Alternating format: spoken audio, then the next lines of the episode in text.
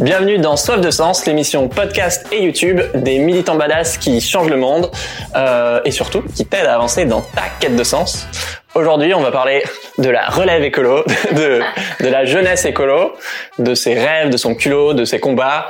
Euh, et pour ça, on est avec euh, notre Greta Thunberg française à nous, Camille Etienne. Salut Camille, ça va? Quelle intro, finesse, dis donc. Waouh. Tada, je te fais pas la pression. hein. Trop cool. Euh, je te présente rapido. Euh, T'es une des jeunes activistes écolos en France euh, les les plus les plus connus clairement.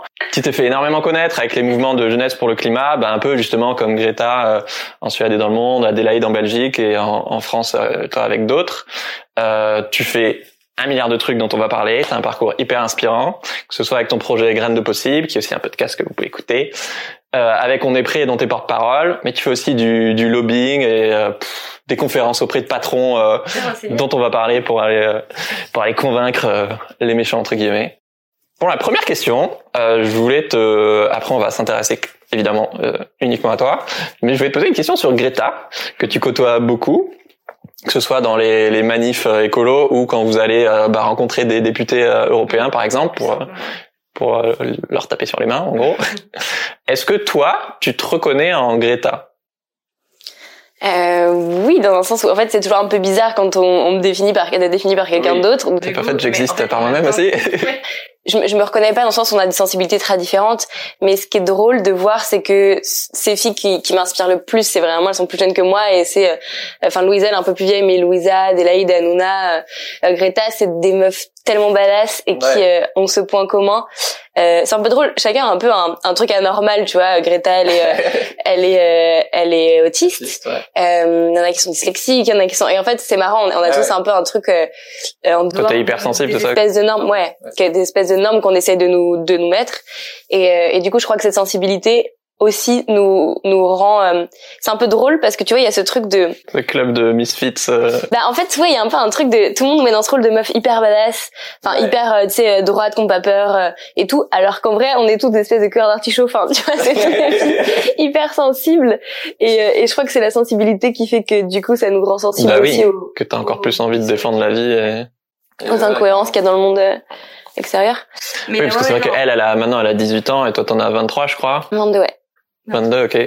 Donc oui, il y a quand même Mais- 4 ans d'écart. hein. Oui, c'est sûr. Non, non, mais après, je me, je me reconnais dans sa.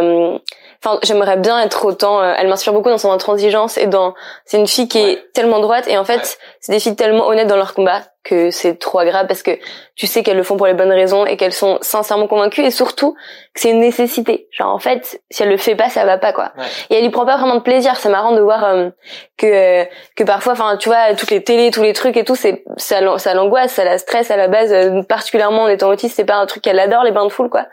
Et, euh, et en fait, elle le fait vraiment par nécessité. Et je me retrouve là-dedans. Que moi, si ça tenait qu'à moi, j'aimerais bien être comédienne, faire du théâtre, euh, pas spécialement euh, parler à des gens euh, pas très sympathiques toujours, pour les convaincre que non, la croissance n'est pas forcément une bonne chose. Bah c'est un peu... Ouais, toujours le truc sur les écolos, euh, vous nous faites chier les écolos. Je Mais en fait, euh, on n'a pas choisi d'être écolo, c'est juste... euh, Bah, c'est ce que tu dis très bien, quoi. On est la première... Enfin, je sais jamais trop si maintenant on peut dire qu'on est la même génération, mais qu'on est la, la première génération à, en tout cas en France, à subir les, fortement les, les conséquences de la crise climatique, mais on est aussi la dernière qui, qui peut se bouger le cul, quoi. Donc, euh, donc en fait, on n'est pas là juste pour emmerder le monde. On est là parce que bah on a envie de survivre et d'avoir un avenir correct. Et si on peut ne pas éradiquer euh, 95% des espèces, c'est cool, quoi. C'est exactement ça, t'es bien résumé. Ok, alors maintenant focus sur toi. Euh, flashback. Est-ce que c'est vrai? que t'allais à l'école en luge Je suis trop jaloux. C'est renseigné. Non, mais en fait, il faut savoir que c'est vrai que j'étais vraiment dans un endroit hyper paumé, mais sublime. Ouais. Et c'est euh, dans le parc national de la Vanoise. C'est vraiment juste à côté. On a un peu les dernières maisons avant le parc. Ok. Et du coup, c'est genre il y a, il y a plein de neige l'hiver. Enfin, c'est vraiment à 1600 mètres d'altitude. On est deux chalets habités toute l'année. Et, euh, et voilà, c'est la maison de mes arrière-grands-parents. Ma maman a tout restauré. Euh, On faisait de l'enduit au début, on y allait que les étés. Il y avait pas l'eau, pas l'électricité. Et puis petit à petit, on a, on a mis. euh, Donc c'était vraiment cool. On a construit notre confort. Ouais. Euh, mais enfin, c'est assez sublime parce qu'il y a juste une grande baie vitrée. C'est une pièce de vie euh, très grande avec un poêle au milieu. Et puis juste la montagne. euh, tous les matins, tout le temps, on la voit tout le temps, et, et ça c'est ouf. Et c'est vrai que j'étais là-bas, c'était un peu drôle parce que c'était dans la période où tu vois, tu rentres dans la société de consommation. Enfin, pour moi, c'est vraiment l'adolescence où t'as envie d'un peu d'avoir des trucs ou des trucs à la mode et tout. Et vous avez du marché noir de, de Haribo et de Coca avec ton frère. en vrai, c'était drôle parce que au début, tu vois, t'as toujours besoin d'aller chercher un peu les limites. Bah oui. Et du coup, c'est vrai que moi, j'étais là, sérieux, euh, trop chiant. Enfin, tu sais, donc c'était drôle d'avoir ce, enfin ouais, de me rendre compte que l'éducation que j'avais eue, elle était pas spécialement adaptée au monde extérieur. Et au début il y a eu plein de, de fois un peu où j'étais j'étais larguée quoi. Ouais bah tu dis ouais que vous étiez un peu Captain Fantastique à, à vivre euh, en mode low cost euh, ouais, plus 68 heures euh, clairement que ouais. gros bourgeois qui a son chalet à la montagne. Je suis genre boursière et tout tu vois j'ai connu un peu ce truc là mais ah ouais ok d'accord mais mais j'ai jamais eu l'impression de manquer. En fait c'est ça qui est, cool. Alors bien évidemment que je reste boursière mais moins que certains qui sont vraiment dans le besoin. C'était juste dans le sens de dire que euh, tu vois j'ai pas eu l'impression de manquer vraiment de quelque chose parce que euh, ça suffit. En fait quand t'as la montagne en face de toi quand t'as la nature là partout tout le temps t'as pas ce truc de te dire euh, euh, de toujours sentir ah bah on va au ciné mais je peux pas ah mais on va au shopping mais en fait là tu vois c'est galère enfin. Parce que le système de valeur est pas le même donc c'est sûr que du coup t'as pas besoin de consommer pour euh, pour vraiment exister être heureux avoir de la valeur aux yeux des autres et... bah non tu fais des batailles des boules de neige et... c'est ouf. C'est ouf. Et c'est vrai qu'en en allant en ville après tu te rends compte que le, le, que à partir d'un quand tu peux subvenir à tes besoins de base bien sûr bah après le surplus est pas la même chose quand tu vis en ville que quand tu vis euh, ouais. Parce que du coup, tu sais que toi, tu es capable de, de vivre dans un milieu assez, euh, assez rustique. Tu vois, on, on était autonome en énergie, enfin, on chauffait au bois, on ah, avait ouais. notre poêle. Euh, on a fait hyper gaffe à faire plein d'isolation et tout pour que justement une maison la plus autonome possible. Ouais. Il y a une source d'eau à côté. Du coup, quand on parle de décroissance ou quoi, t'es pas en mode ah, ah on va devenir des amis quoi. Enfin non, t'es juste. Fait, euh... Je pense que c'est aussi la raison pour laquelle je, je, suis plutôt optimiste et pas trop angoissée. Ah bah trop bien. Je pense que c'est aussi parce que euh, j'ai un backup plein, tu vois. Bah ouais, bah je vois. Et justement, du coup, c'est intéressant parce que quand tu as débarqué euh, euh, donc à Sciences Po Paris, donc on va dire euh, la ville slash le capitalisme slash le capital, euh, c'est parce que moi, quand je suis arrivé à Paris, justement, je viens plutôt d'une famille de, de, soignants où du coup la vocation c'est plutôt bah, de, de, prendre soin des gens. Et toi, euh, même si tes parents étaient pas, euh, enfin si quelque part, ton père était guide de haute montagne et ta ta, ta mère était euh, biathlète. Donc il y a quand même clairement un côté écolo et amour de la nature. Euh, enfin voilà, donc il y a cette vocation là aussi euh, euh, de ton côté. Enfin moi en tout cas quand je suis arrivé à Paris, du coup j'ai vraiment eu, je me suis pris une claque. Euh, toi comment ça s'est passé du coup quand t'es arrivé à à Paris, à Sciences Po Paris? C'était un peu drôle parce que il y a vraiment le truc de syndrome de l'imposteur enfin j'ai de A à Z c'est à dire que j'étais en plus en bicursus philosophie avec la Sorbonne donc c'était un peu la, enfin pas la crème de la crème, mais dans le sens euh, tout le monde avait eu 19 et demi au bac. Enfin c'était, tu vois, c'était des gens brillants. Ouais. Et la plupart venaient de Paris, de grandes écoles. Et euh, ouais. et moi je me sentais, en fait je me sentais pas légitime parce que en termes de culture G, et de culte enfin l'art tu vois moi je me fais je sais je me fais chier dans les musées. Enfin je veux dire c'est merci. Je déteste les musées. je sens encore trop mal de dire à chaque fois je suis là en mode oh my god. Je sais que c'est une question d'habitude de surtout toi tu veux bosser dans la culture donc ça peut mais je je je vais faire mais c'est tellement pas mon monde que que je je, me, je faisais en fait c'est trop marrant parce qu'au début je faisais un peu genre tu vois. Enfin j'essayais des trucs je je tentais. Ouais Rembrandt ouais ouais.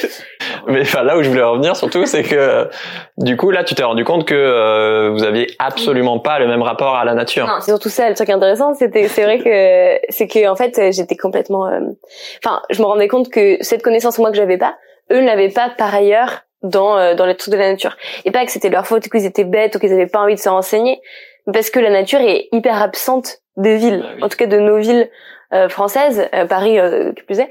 Elle est loin. En fait, tu peux avoir des grands parcs et tout, mais il faut avoir la déterre. C'est pas un truc que tu vois constamment autour de toi. Ouais. Elle est toujours maîtrisée, elle est toujours vue comme un petit bout de truc un peu pour rendre ça joli, mais t'as pas, elle est pas là présente quoi, tu vois. Et du coup, elle est hyper domestiquée en fait, mm. elle a même dominé. Et donc du coup, je voyais bien qu'ils avaient pas de connaissances sur. Enfin, le truc c'était l'alimentation ouais. où tout le monde me disait mais tu cuisines hyper bien euh, alors que non enfin genre juste je prends des trucs bruts et j'en faisais de enfin tu vois je faisais mes propres ratatouilles ou je râpais mes carottes. Enfin c'était pas non plus révolutionnaire en termes de cuisine. Mais euh, mais ces trucs là je me suis dit ah oui c'est vrai que pour moi acheter enfin aller acheter des trucs vraiment euh, des produits locaux qui viennent dans des dans, qui sont de qualité qui sont bio et tout c'était ma priorité. Enfin je mettais la plupart de mon argent là-dedans. Et pour beaucoup c'était euh, vraiment pas naturel un peu choquant Et du coup, je, en creusant, c'est là où je me suis rendu compte qu'il y avait vraiment un écart et que ces gens-là, c'est des gens qui allaient avoir de l'influence, parce qu'on répète chaque jour qu'on est l'élite de la nation. Euh, mais c'est pas forcément vrai, mais en tout cas, c'est des gens qui, euh, pour certains, vont avoir des positions de pouvoir. Ça, c'est ça, c'est c'est sûr. Et donc, je me dis, mais ces gens-là, ils peuvent pas être à ce point-là déconnectés de la, de la réalité et de notre nature, sinon ça craint quoi. Et c'est pas c'est pas spécifique à, à ces grandes écoles ou quoi. C'est juste euh, déjà notre société de manière générale est hors sol et ça, c'en est le symbole extrême. Mais du coup, c'est vrai que comme euh, bah, de par notre système, il y a 100 000 intermédiaires entre nous et l'agriculteur qui, qui fait pousser tes patates, bah forcément que tu... Enfin ouais, c'est comme euh, le fait de manger de la viande, quoi. On se rend pas compte que c'est un animal mort. On se dit pas comment est-ce que euh, ce légume ou ce fruit il a poussé et d'où il vient, et on se rend pas compte qu'en fait il a traversé 98 pays, que, enfin ouais, on est on est déconnecté de la de la la chaîne de valeur et notamment clairement dans l'alimentation c'est assez c'est assez flagrant où les villes sont pas du tout autonomes en matière d'alimentation quoi. Oui, dire t'as quatre jours de réserve à Paris dans de france Quand j'ai vu cette stat mais ça m'a Donc euh, voilà, imagine on coupe les trucs, on a on tient quatre jours. C'est hyper flippant. En, en quatre jours, on meurt de faim. Enfin, je veux dire, on finit nos placards et après c'est c'est alors qu'il y a 200 ans, c'était c'était pas du tout le cas quoi. T'avais toute une ceinture alimentaire autour des villes et notamment Paris et du coup on était beaucoup plus autonome. Plus résilient, ouais. Parce que pour moi, il y a enfin ce côté ce rapport à la nature et le fait d'aimer la nature de non seulement comprendre son importance d'avoir cette humilité par rapport à elle parce que bah tu dis bah tous les matins tu te lèves elle est juste là et, et tu sais que t'es rien face à elle. Mais non l'avalanche elle s'en fout si t'es si t'es si t'es certifié sur Twitter ou pas tu vois. Elle t'écrase point enfin c'est fini. Ah t'es t'es certifié ah ok pas d'avalanche pour toi. Euh, justement est-ce que tu peux expliciter à quel point ce rapport à la nature il peut être différent entre euh, en tout cas toi et, euh, et on va dire un citadin classique, voire parfois des ruraux clairement, euh, et quelles conséquences ça a euh, concrètement quoi? Euh, Pourquoi c'est si important de d'avoir un rap pas de recréer un rapport à la nature? Parce que souvent il est surtout inexistant quoi. En fait, c'est l'air hyper cliché. Enfin, c'est vite, ok, connexion à la nature, on va marcher pieds nus et chanter des chakras. C'est pas chanter des chakras, non, c'est pas possible déjà. Euh, non, non, mais en fait, c'est vraiment un truc vital. C'est juste. Et puis, il y, a, y, a, des études pour les gens qui sont très pragmatiques et dans la tête euh, neurologiques qui montrent que j'avais étudié ça en Finlande vachement, ouais. que en fait, tu, tu es plus performant donc euh, on peut encore questionner ce terme-là, mais tu travailles mieux, tu dors mieux, tu es en meilleure santé, euh, tu es plus heureux si tu es au contact de la nature quotidiennement. C'est juste des faits, des statistiques, ça a un impact sur notre corps. Mais c'est même pas du bonus, c'est aussi juste euh, c'est euh, les planctons et la forêt qui te permet de respirer euh, ou, ou de te nourrir bien quoi. Sûr, bien sûr. Déjà de base, on en a besoin de manière vitale et on l'oublie qu'en fait c'est la nature qui est autour de nous, ce qu'on mange, c'est c'est en fait on fait on fait on est cette nature et c'est juste qu'on oublie complètement mais que si si elle disparaît, j'aime bien dire cette phrase si la nature disparaît, on disparaît avec elle et c'est c'est ce qui est en train de se passer. Mais hum, en fait ouais, c'est retrouver se rendre compte que déjà on en a besoin physiquement, biologiquement, qu'on est cette nature-là. Il y a un gars que j'adore qui s'appelle Gilles Boeuf qui est président, enfin qui était président du Muséum d'histoire naturelle okay. de Paris, qui était au, au, qui était au GIEC et tout, enfin un grand biologiste français, qui me rappelle tout le temps, il me dit mais tu sais Camille, sur chaque bout de peau, t'as autant de cellules humaines que de bactéries, t'as 80% de gènes en commun avec une banane. Oui, j'avais entendu ça, c'est ouf. Ah ouais, c'est vraiment drôle, il te, il te rappelle à quel point t'es cette nature. Je sais plus où j'ai entendu cette phrase, mais qu'effectivement tu, tu protèges que ce que t'aimes. Et donc si t'as pas de lien avec la nature, bah tu peux pas apprendre à l'aimer et du coup tu beaucoup moins envie de la protéger quoi. On détruit ce qui nous fait peur pour pousser parce que je crois qu'il y a aussi ça. Euh, il y a il y a elle, elle, nous, elle, nous, fait très peur, hein. on a peur en nature et on veut s'en protéger. Il y avait un livre de sociaux, je sais plus de qui, mais bref, euh, quelqu'un très connu dans le monde de la sociologie, l'anthropologie qui disait qui qui j'avais dû lire ça à Sciences Po, j'avais dû faire une fiche de lecture. J'avais grave fait la gueule parce que c'était sur la propreté. Je me dit super, je me suis tapé le livre sur la propreté, je devais apprendre les trucs d'hygiène et tout et c'était hyper intéressant de montrer en fait la peur et toutes les barrières qu'on faisait et là ça résonne vachement en temps de Covid, de se désinfecter, de machin, d'avoir peur en fait de, de ce truc-là. Et dans l'imaginaire, c'est beaucoup plus sale de manger de la terre que un enfant qui va mettre sa main contre une rame de métro. Mais euh, statistiquement, c'est faux. Il a beaucoup plus de chances d'attraper des maladies en faisant, en faisant le métro qu'en en mangeant de la terre, quoi. Donc, euh... Ou de se mettre certaines cosmétiques, ou de manger euh, des produits ultra transformés. Complètement. Et donc en fait, on, on, a, on a vraiment développé une peur de cette nature euh, parce qu'on est dans notre logique de domination toujours. Et donc en fait, on, la nature, ça fait partie des choses qu'on a décidé de domestiquer, de, de dominer et de maîtriser parce que c'est très complexe, que l'écosystème, on peut pas tout appréhender. Notre cerveau ne peut pas tout appréhender, la complexité du vivant. Et donc notre ego, il est, il est, il est en panique face à ça. Il est en mode, quoi? Moi, je veux pas comprendre un truc, pas du tout. On va le simplifier, on va faire des lignes avec les arbres, on va, euh, on va euh, avec l'agriculture, on va, tu vas voir. Euh, moi, je vais faire en sorte qu'il y aura plus de maladies, ça va être simple. On va mettre des pesticides, ça va être comme ça, et je vais comprendre et ça va me rassurer. Mais on peut pas faire ça, ça marche pas. Donc, en fait, il faut qu'on accepte de lâcher notre ego là-dessus. On est juste une petite partie de ce truc immense et complexe, mais qui est super beau, et c'est ok, c'est normal. Du coup, depuis quelques années, tu t'impliques à fond, notamment dans, dans, les manifs des jeunes pour le, pour le climat ou le mouvement de jeunesse pour le climat en général. Euh, ça change quoi, le fait d'être jeune quand tu t'impliques pour le climat par rapport à, je sais pas, quelqu'un qui a 60 ans, puis euh, par rapport à quelqu'un qui a, je sais pas, 35 ans? Ah, c'est trop bien question, j'ai trop de trucs à dire. Euh, non, mais déjà sur la sur la jeunesse, en fait, c'est on est tout le temps un peu essentialisé. Moi, il y a plein de journalistes qui se trompent en disant elle fait partie du Youth for Climate et non, je de Youth for Climate, qui est le et en fait, il y a plein d'orgas jeunes. Il y a même une coalition, c'est pas la coalition jeune, de plein d'organisations qui font un milliard de trucs différents. Et il y en a qui organisent des marches, il y en a qui vont faire des ads, il y en a qui vont euh, faire des, du, lobbying pour avoir plus de l'écologie dans les programmes scolaires. Vous n'êtes pas tous des copier-coller euh... C'est fou, mais je te jure qu'il y a plein de gens pour qui, euh, en mode, t'es jeune, bah tu fais des manifs le vendredi, point. Et c'est pas ça.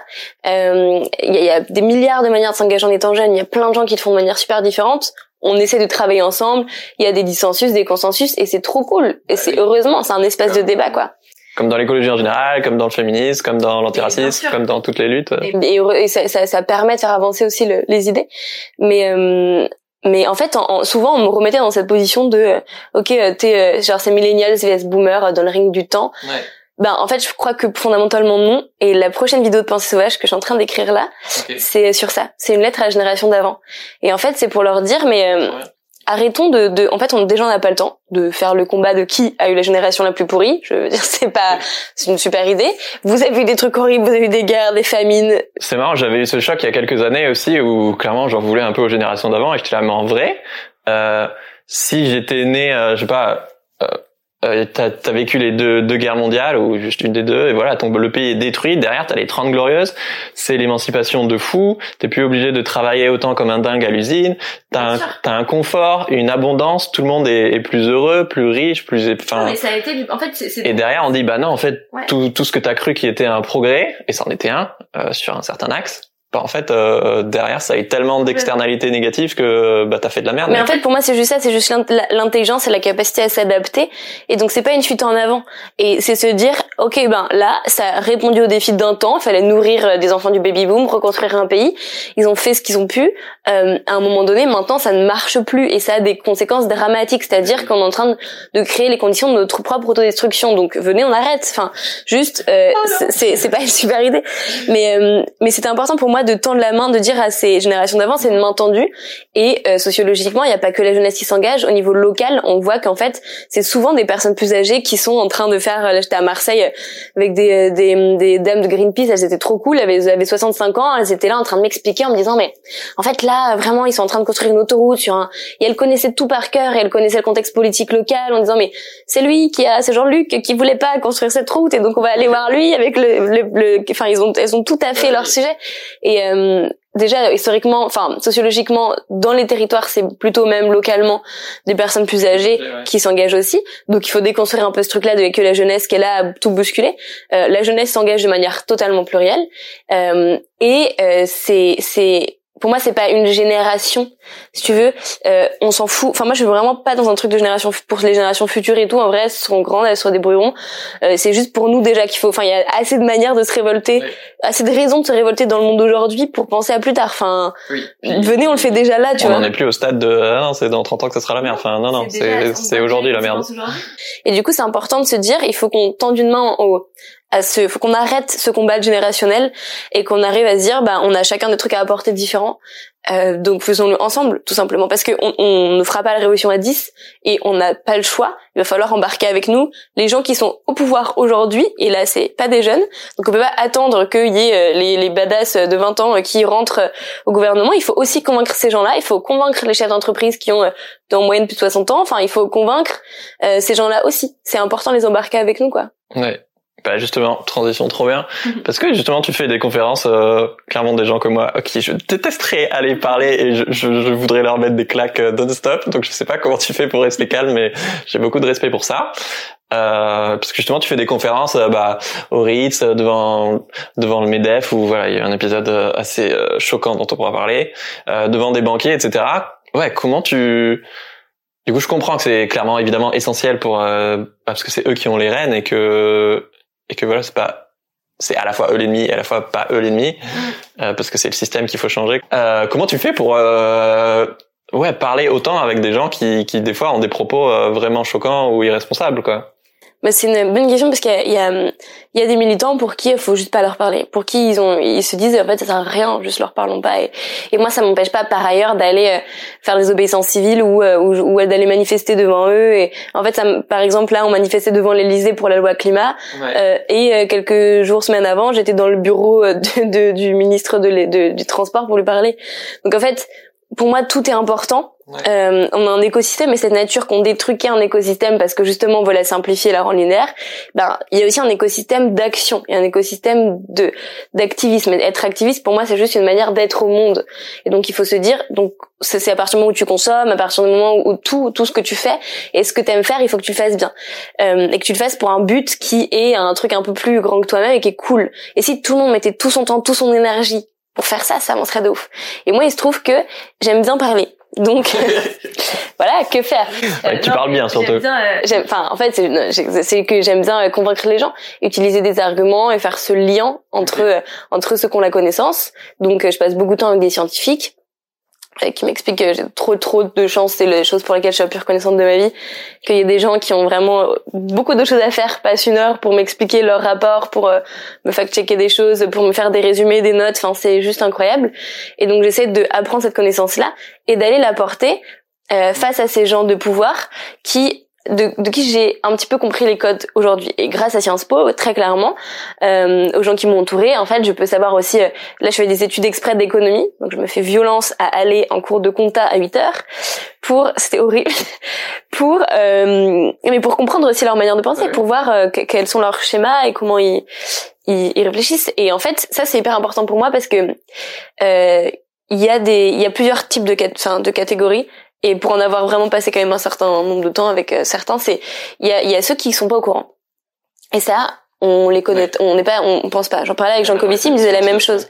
Les, les, les, tout le monde est persuadé qu'il y a les grands méchants qui veulent protéger leur, euh, leur, euh, leur, leur leurs, leurs, intérêts vs le reste du monde.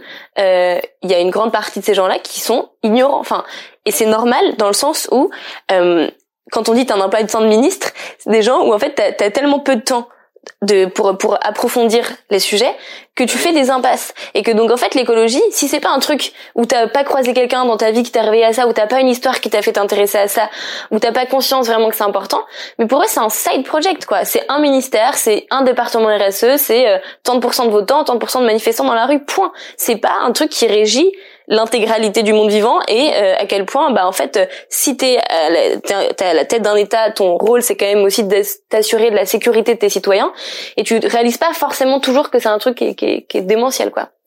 Euh, donc premièrement les informer. Et ça c'est hyper important. Des gens euh, ça m'est arrivé moi d'apprendre des trucs à des gens qui ont des, qui ont des positions de pouvoir de dingue des grands chefs d'entreprise des trucs comme ça où je me suis dit wow ok mais c'est pas grave on va faire l'effort on va les former donc première chose les former moi ou les rediriger vers d'autres gens qui, qui connaissent mieux et qui dont c'est le métier dont c'est le rôle bien sûr. Euh, on fait on fait à plein. Euh, après t'as la catégorie des gens qui sont conscients. Il y en a qui sont ouf dans les dans les entreprises dans les dans dans les le gouvernement. T'as des gens vraiment convaincus euh, conscients euh, brillants mais qui sont enfermés justement parce qu'ils sont dans des règles un peu trop grandes pour eux. Le nombre de chefs d'entreprise qui ont fini par me dire mais j'ai des actionnaires en fait. Donc je peux pas faire donc je me dis, ok, il va falloir aussi aller changer du coup la structure. Oui, et puis parler euh, aux actionnaires. Et parler aux actionnaires. Et après la troisième et dernière catégorie, c'est des gens qui, euh, pour le coup, et ça c'est vrai, c'est pas un truc de complotistes ou de, de gens euh, parano, qui ont envie de garder leurs petits intérêts parce qu'ils sont très bien dans leur tour doré et que ça les emmerde. Et des gens qui me regardent avec une condescendance incroyable, qui m'insultent, qui et qui, enfin, j'étais sur des plateaux de BFM ou des trucs comme ça où vraiment genre juste ils, ils ont mais ils nous même pas un respect de base quoi genre Non, non, c'est hallucinant. tu peux ne pas être d'accord quoi mais C'est c'est hallucinant. Et dans ce cas, pour eux, on est vraiment des ennemis et ils ont envie de nous combattre. Et c'est très violent. Et Ah tu bah sais, c'est une partie de gens pour qui, moi, c'est c'est- des fois, c'est très violent. C'est des gens qui, enfin, c'est vraiment particulier. Donc, t'as un peu ces trois catégories-là. Et de comprendre ça, ça te permet d'après euh, d'aller bousculer. Et pour tous les gens, je suis super longue, mais tu comprends euh, le truc est intéressant, qui pensent que c'est pas euh, utile. Il y a plein de fois, euh, il y a des fois où bien sûr tu te dis ok bah voilà le gars il pense que c'est pour m'instrumentaliser ou faire ce genre de truc. Mais en fait ça veut rien dire parce que même si le Medef avait voulu m'instrumentaliser en m'invitant, je pense que ça leur aura plus desservi qu'autre chose aujourd'hui. Donc en fait ça dépend comment toi t'es. Si toi t'es intransigeant et si t'es pas là, merci pour le petit hôtel. euh, du coup je vais vous dire des trucs gentils. Non moi j'ai mes idées, je les partage. Point. Enfin peu importe s'ils me font des courbettes avant ou après, ça ne change rien à mon propos et ce que j'ai envie de leur dire. Donc en fait il y a pas de, de raison. Euh, et il y en a qui changent. En fait, il y en a qui sont venus nous voir, moi en dehors des caméras, beaucoup, après le MEDEF, qui sont venus dire, mais en fait, merci, parce que en interne, on a eu des débats qu'on n'avait pas avant. On a pu poser des questions sur la table, pas que grâce à moi, j'ai participé. non mais c'est un ça. prétexte Mais tu vois, c'est, c'est, c'est- bien sûr. Et, et même des décisions politiques qui ensuite ont été prises euh, parce qu'on a bousculé un peu tout ça. Et euh, t'avais des députés qui ont dit bah ok le, le groupe a changé de vision et de, et de ce qu'ils allaient voter très concrètement parce qu'on a fait du lobbying et qu'on les a emmerdés quoi. Donc ça peut aussi fonctionner. Bah oui, et comme euh, on peut avoir tendance à justement essentialiser un groupe, que ce soit effectivement les jeunes, bah on peut aussi avoir tendance, euh, et moi le premier d'ailleurs, à essentialiser euh, le grand capital et euh, les patrons, les actionnaires, surtout les actionnaires. Alors qu'effectivement dans l'eau, il y a effectivement ces trois catégories dont, dont tu parles. Quoi. si tu pouvais glisser une idée radicale dans la tête de, du monde entier, en mode là t'es DiCaprio dans Inception, Oh my god. Elle est trop bien cette qu'est-ce que tu pourrais mettre comme idée dans la tête des gens? Euh, une seule idée. C'est dur, mais Parce que t'en as plusieurs qui viennent. en fait non mais c'est alors je vais vraiment paraître pas du tout radical du coup mais c'est pas grave. Mais radical dans le sens en fait radical ça veut dire quoi? Ça veut dire aller à la racine du problème. Donc peut-être que j'aimerais que les gens euh, puissent faire ce qu'ils aiment. Et en fait, ça peut être paraître d'être un truc euh, totalement privilégié, euh, qui du coup a pas besoin de faire euh, cinq boulots euh, pour. Mais en fait, je crois que c'est le fondement de tout. C'est parce qu'on n'a pas d'amour et que et que c'est des on est avec des gens frustrés euh, qui vivent sous Xanax et donc forcément ils sont ils prennent des décisions de gens frustrés sous Xanax. Donc si tu veux, je pense que c'est hyper important qu'on arrive à remettre de l'amour dans ce qu'on fait et à retrouver du sens. Et, euh, et c'est dingue le nombre de gens autour de moi que j'ai brillantissimes qui ont fait des grandes études et qui euh, sont enfermés dans une logique de valeur où en gros c'est euh, euh, vu que c'est je consomme donc je suis donc je possède donc je suis du coup ben ça demande beaucoup d'argent pour avoir ça et pour atteindre ton palier de réussite et donc t'es enfermé dans un truc où tu fais des études que t'aimes pas trop. Ensuite tu fais euh, ben ton premier stage parce que c'est une bonne opportunité t'apprends bien. Puis tu te fais embaucher parce que ouais mais je vais me faire la main 3-4 ans avant de kiffer mon truc. Après du coup ils s'enferment dans un truc où euh, tu profites quand t'es en fait concrètement à la retraite. Et euh, ça fait des gens où on est on est aujourd'hui assez malheureux. Et en fait on, on a tous ces trucs des bullshit jobs euh, des gens qui en fait on est obligé de remplir du temps où enfin où, on n'ose pas quitter le bureau avant. Enfin c'était fou. Moi j'étais dans des stages où en fait je me dis mais attends si j'ai fini mon taf en fait mais je peux pas partir à 7h30 parce que euh, c'est mal vu. Donc je vais rester à 18h et sais de faire des fausses infos. Tu perds ton temps pour faire des faux enfin c'est quand même dingue. De personnes qui font ça quand tu creuses un peu. Et en fait ce truc là de gens au pouvoir privilégiés euh, qui font des boulots qui qui sont pas toujours alignés euh, pour tenir tu t'enfermes dans un truc où tu vois pas le non-sens c'est-à-dire que quand toi-même t'es pas du tout aligné avec avec ce que t'aimes faire, avec ce que t'es, ta capacité à, à te révolter quand il y a du non-sens, elle est un peu endormie parce que tu te mens à toi-même quotidiennement. Donc quotidiennement, t'es dans un truc où tu te dis, euh, mais oui, non, mais en vrai, je ferai ça plus tard, ou non, mais en vrai, j'aime quand même un peu bien, ou je profite quand je sors, ou mon moment c'est le week-end. Et donc du coup, quand t'as des non-sens dans la société d'inégalités immondes, de trucs qui se passent où c'est juste aberrant, bah, elle endormit ta capacité à, à te révolter. Et donc tu détournes le regard quand t'as quand t'as des quand t'as plein de SDF euh, tout le temps dans le métro, quand t'as euh, la fin moi j'étais choquée quand il y avait euh, des CRS qui avaient euh, soulevé des tentes de migrants. Enfin c'était hallucinant. Et j'étais euh, choquée aussi à quel point c'était on n'en avait pas assez parlé. Enfin c'était révoltant. Et en fait notre capacité à s'indigner est endormie parce qu'une petite partie de gens privilégiés qui aujourd'hui ont le pouvoir et qui impactent la vie de milliers de gens euh, bah, sont enfermés dans des normes de valeurs qui pour moi sont pas les bonnes et qui font pas ce qu'ils aiment. Donc peut-être une bonne idée c'est de dire à ces gens euh, et aujourd'hui qui nous écoutent, je pense que ça reste quand même des gens privilégiés, c'est pour ça que je dis ça. Euh, bah faites vraiment ce que vous aimez. Et si vous faites ça bien, forcément vous allez le faire avec plus de sens. Et donc vos impacts, enfin vos ce que vous allez faire va impacter le monde et tout aura plus de sens. Et on arrêtera de de dominer euh, des des des parties de la population quoi. Hmm. Et inversement, si t'es si t'es plus modeste et que justement, euh, j'en sais rien, tu fais un métier euh, que t'aimes pas, que ce soit, euh, que je sais rien, peut-être que tu t'es obligé entre guillemets pour euh, bah, payer ton loyer d'être chauffeur Uber ou femme de ménage ou de cumuler des jobs et voilà. Et du coup, bah t'es bah ouais, t'es clairement victime du système et oppressé par par le capitalisme. Bah, c'est clair que tous ces gens-là ont des talents de malades et, et si on crée les conditions pour qu'ils puissent faire ce qu'ils aiment, parce que clairement t'as pas la même marge de manœuvre forcément vu que c'est l'argent qui régit le monde. Mais bien sûr, mais donc si les gens l'impact peut être fou. En fait, c'est ça si on si on inverse ce truc là et que parce que qui, tu vois, les gens qui profitent en fait, c'est juste que je veux dire que même les gens qui profitent, ils sont pas forcément si heureux et c'est ça qui est dingue, c'est à quel point t'as des je sais pas, t'as as plein de, de podcasts de gens hyper riches qui sont là en mode bah en fait, je me fais un peu chier quoi. Et tu te dis mais donc en fait, on est des milliers à, à galérer, il y a des gens qui galèrent de malades pour vos petits plaisirs et vous faites ils sont même pas cool. Mais c'est quoi qui qui, qui, C'est la situation de, de Jim Carrey là, c'est je voudrais que tout le monde soit soit riche juste pour comprendre que, que c'est pas la réponse en fait. Oui, mais et, et, moi cette phrase, je la trouve archi flippante parce que là on est quand même construit dans une espèce de pyramide où il y a des millions de gens qui travaillent pour que quelques-uns riches puissent être riches et puissent profiter. Et en fait ces gens-là te disent en fait c'est pas si ouf les potes, venez on arrête. Donc juste c'est pour ça que j'ai aussi envie d'aller bousculer ces gens qui sont là-haut pour dire même vous, vous trouvez que c'est pas génial, venez en vrai. Euh, enfin là, à un moment donné, ça devient, ça devient trop bah, fou quoi. Il y a deux trucs. Parce qu'après, faut pas virer sur le truc. Euh, enfin j'en sais rien. En tout cas, moi, je sais que clairement, je suis privilégié, et donc euh, c'est facile de dire aux gens qui ont pas d'argent, euh, non, mais en fait, euh, c'est pas la solution, parce que ça permet quand même de résoudre une énorme partie de problème, que ce soit des des frais de santé, de, de s'acheter du temps, de de se chauffer, de manger correctement, etc. Mais il y a plein d'autres problèmes, effectivement, de sens.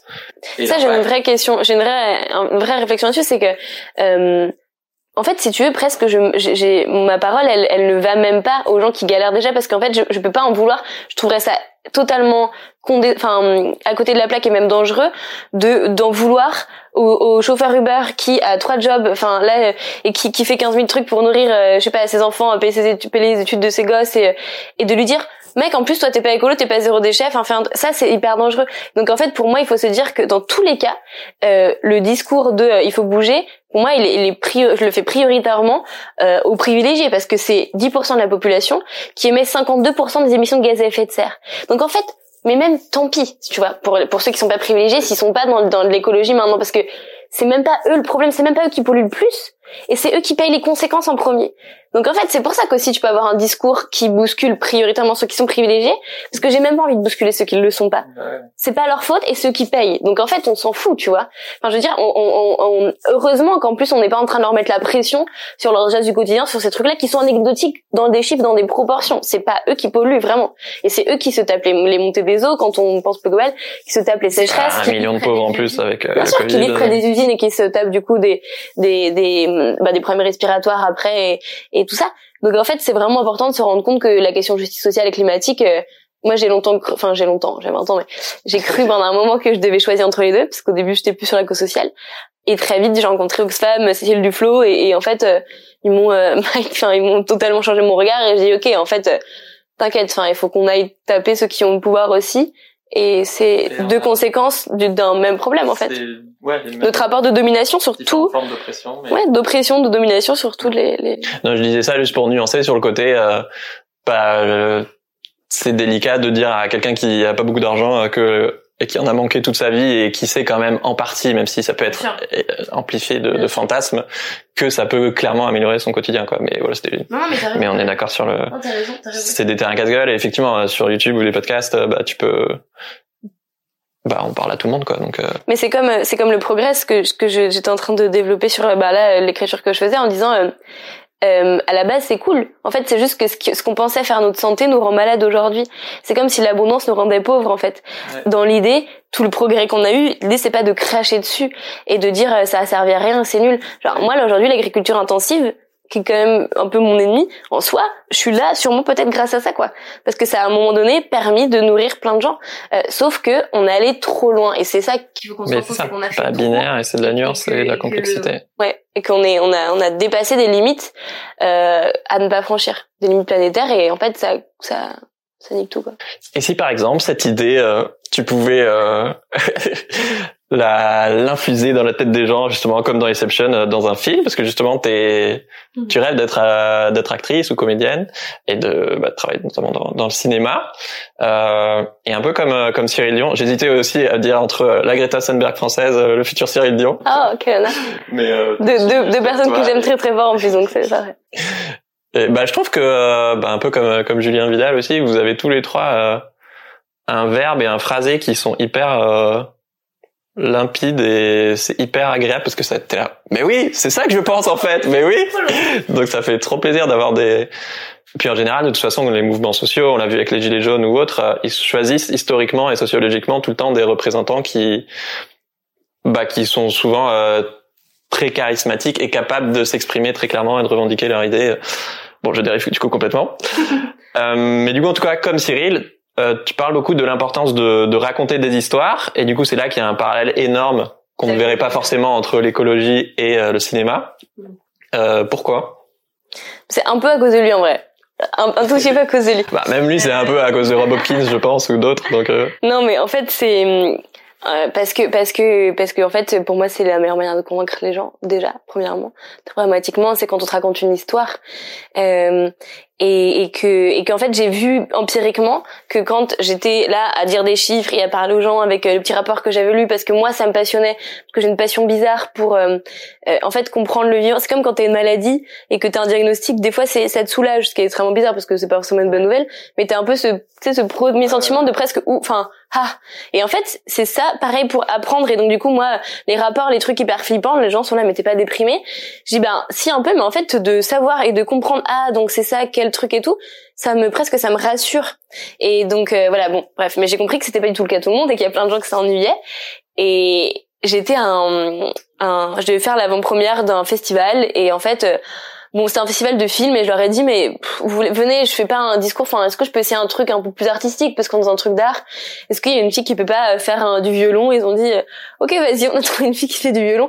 Vraiment c'était nul. Enfin objectivement on n'avait pas répété. Elle jouait back derrière. Moi je faisais beau discours. Enfin c'était voilà on va se le cacher elle était brillantissime. Euh, mon discours était cool mais les deux on n'avait pas du tout enfin bon. Mais il y a tellement de gens qui sont venus me voir à la fin en disant euh, j'ai pleuré euh, truc de ah bah, c'est pas nul du tout. non mais c'est- non c'était nul mais ça avait eu un impact de ouf sur les gens. Et du coup je me suis dit attends si on fait ça en mode euh, si on taffe et qu'on fait ça un truc super bien ça peut être ouf. Et donc là c'est là où on essaie de, de c'est là où, où maintenant je taffe là-dedans quoi. C'est de me rendre compte que en fait c'est vachement dans la on est trop dans la tête on est trop en train de convaincre avec des chiffres des livres des arguments. Et que l'écologie non seulement c'est un truc qui nous dépasse complètement donc on peut pas rester que là-dedans parce qu'on peut pas tout appréhender et aussi parce que comme tu le disais on a besoin d'amour ce combat-là a besoin d'amour. Et donc en fait il faut que ce soit un élan qui vienne du ventre c'est tellement démentiel que c'est pas rationnel. C'est pas rationnel de se dire euh, bah, je suis vivant dans un monde qui se meurt et donc je vais continuer à essayer de protéger ce truc-là. Enfin il y a si on réfléchissait il y a des milliards de raisons de pas le faire et de dire bah venez on profite on prend une 4x4 tant pis pour les autres quoi. Et en fait, il faut faire naître ce sentiment-là dans, dans le fond du ventre des gens et ça, il y a que l'art qui peut le faire pour moi. Parce que des rapports comme ça, euh, bah, il y a peu de gens que ça, qui ça touche, mais par contre, on a tous déjà euh, chialé devant un film, alors qu'on sait que c'est faux, que ça dure deux heures. On est tous déjà tombés amoureux d'un acteur ou d'une actrice de malade. Je veux dire, c'est, dingue le nombre de, enfin, l'émotion que ça peut nous procurer l'art, quoi. Je trouve ça fou et c'est universel, vraiment. C'est partout, dans toutes les cultures, toutes les formes d'art, ça nous procure des trucs de malade dans nous. Donc des fois on est en bas, on écoute une musique, enfin je sais pas, vous avez des milliards d'exemples. Euh, mais je me suis dit, viens on utilise ça. Enfin je me suis dit, plein d'autres gens qui ont pensé avant moi, hein, mais je me suis redit, euh, il faut utiliser ce pouvoir-là pour faire passer des idées qui ont un impact. Et si on arrive à faire ça, bah ça peut être ouf. Ouais. Et du coup, ce que j'essaie de travailler, c'est de pas montrer aussi qu'un monde, qu'un qu'un truc à fuir, dire bah il y a ça, il y a ce monde à fuir, mais montrer c'est vers quoi on peut aller, créer cet élan. Et pour ça, l'art a un pouvoir de dingue, clairement. Et les histoires ont un pouvoir de dingue. Bah, c'est clair. Parce que effectivement, là, on nous dit, bah, le monde se casse la gueule, et on est là, mais ok, mais pour aller vers où, euh, les cavernes, je sais pas quoi, évidemment non. Euh, mais je pense que effectivement, ce que tu dis, c'est c'est hyper intéressant. C'est aussi au niveau bah, biologique et cérébral que ça se joue. À mon avis, on est clairement principalement mu par euh, par notre inconscient et par notre instinct de survie primitif et qui est père du coup émotionnel, quoi. Bah, il y a un lion, il y a un danger, j'ai peur pour moi, je vais je vais fuir, quoi. Euh, et beaucoup moins par notre cerveau rationnel qui représente une toute petite partie et qu'on se raconte que c'est ça qui comprend. voilà, c'est la théorie économique aussi, c'est qu'on est un homo economicus hyper rationnel, alors que pas du tout, clairement. Et donc c'est aussi comment on place nos valeurs. Ouais. Vas-y, pardon, t'avais une question, mais je pense à un autre truc. et du coup, euh, c'est là que t'as fait, euh, j'imagine, euh, votre vidéo Réveillons-nous euh, qui, qui a cartonné sur sur YouTube, Facebook et partout. Ouais, ouais. On avait regardé une série. En plus, c'est tous nos épisodes, ils ont, ils ont, c'est un truc, euh, c'est un truc qu'on a vu culturellement et après avec Solal, on était en mode, waouh, faut qu'on fasse un, truc de ça. C'était Years and Years. Je sais pas si t'as vu cette, mais regardez toute cette série incroyable. C'est genre l'effondrement euh, des parasites, mais version plus proche de nous. C'est un truc américain, mais genre vraiment, euh, c'est, super court et mais, enfin. Ok, c'est sur YouTube. Euh, je sais pas si elle est sur YouTube. C'est oui, je pense. Après, elle, elle est pas facile, à, elle est facile à trouver. Mais euh, et donc on voyait ce truc-là et à un moment donné, il y a une grand-mère qui fait un discours en disant, avec ses petits enfants, en disant. Euh, c'est de votre faute en fait, hein. C'est de votre faute, hein. Et tout le monde est en mode mais quoi, n'importe quoi? Non, ils disent mais si, c'est c'est vous qui avez acheté des t-shirts à un euro. C'est vous qui avez fait ça en fait. Et c'était le discours culpabilisant de base que on nous vend tout le temps comme un truc à pas faire. Tu vois, dans le mouvement écolo, il y avait ce truc-là de dire faut pas être culpabilisant et tout. Et c'est fou parce que je disais à Soleil, attends, c'est trop bizarre parce que ça, c'est un truc qu'on nous dit, faut vraiment pas le faire. Moi, j'étais en train de dire la bienveillance, c'est important et tout. Et en fait, ça m'a fait chez moi un effet de merde. Ça m'a réveillée. Et je me suis dit, en fait, ça peut un peu marcher, faut le faire habilement. Et donc, j'ai essayé d'écrire un texte là-dessus pour dire, c'est notre faute aussi parce qu'on s'est laissé endormir. C'est pas de notre faute, on n'était pas conscient, mais on est responsable de par notre endormissement. Et donc du coup, on a, on, se doit, on a la responsabilité de se réveiller, de se révolter, d'être indigné. Et euh, je me suis dit c'est touchy comme texte, Amy. Tu t'embarques dans un truc, tu sais pas forcément une bonne idée. Mais du coup, je vais le faire sur une chaîne euh, avec zéro abonné. On va tenter, puis au pire c'est un beat, personne ne le verra, tu vois. Et là, ça nous a un peu échappé et c'est parti en live. Euh, mais du coup, c'est un peu ce truc-là avec Pensée sauvage, c'est qu'on essaye de faire des fictions qui impactent le réel et, euh, et d'avoir. Là, j'ai trop peur. On a écrit une prochaine vidéo sur la désobéissance civile. Et il y a des trucs, je me dis, oh, là, là, là, genre je, je me mets en danger à chaque fois. Et parce que je, je, donne des idées qui me paraissent euh, à la fois où je suis convaincue que c'est vrai, en même temps, en même temps, c'est un peu sur le, le, le, fil de, je sais pas comment ça va être perçu. Et souvent dans ma vie, les trucs qui m'ont fait le plus peur, c'est aussi ce qui a le plus euh, une impact qui m'a bousculé. Donc euh, voilà. Mais hum, mes pensées sauvages, en gros, pour pour résumer très rapidement l'idée, c'est ça, c'est de se dire, on veut des fictions qui donne cette recréer ce lien entre les gens qui sont un peu endormis, qui qui qui ont tu vois l'écologie c'est un peu un truc loin, tous les milliards d'associations de gens militants qui ont plein de solutions, qui se bougent, qui ont plein de trucs, et de créer cet élan. Et donc, on veut pas réinventer. Il y avait plein de gens qui me disaient, mais je fais quoi après et tout?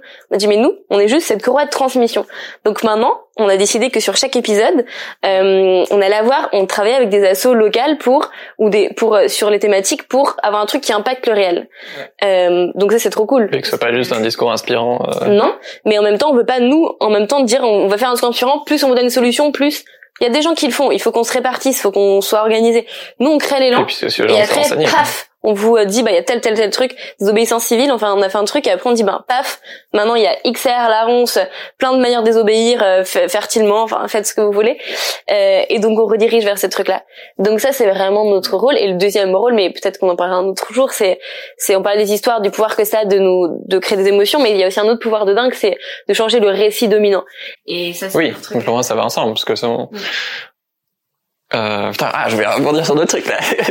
euh, juste avant, du, euh, j'ai pas précisé, mais effectivement, c'est euh, euh, principalement toi qui dis un texte, euh, du coup dans ton décor de montagne qui est juste sublime, avec du coup une danseuse à côté qui bah, qui, qui anime et qui vit qui vit ce que tu dis, ce que tu dis et qui du coup permet de rassembler un peu le bah, l'écologie et l'art quoi. Oui, ça c'est un truc dont j'avais pas euh, explicitement conscience, alors que pourtant je l'ai clairement étudié en, en, prépa éco.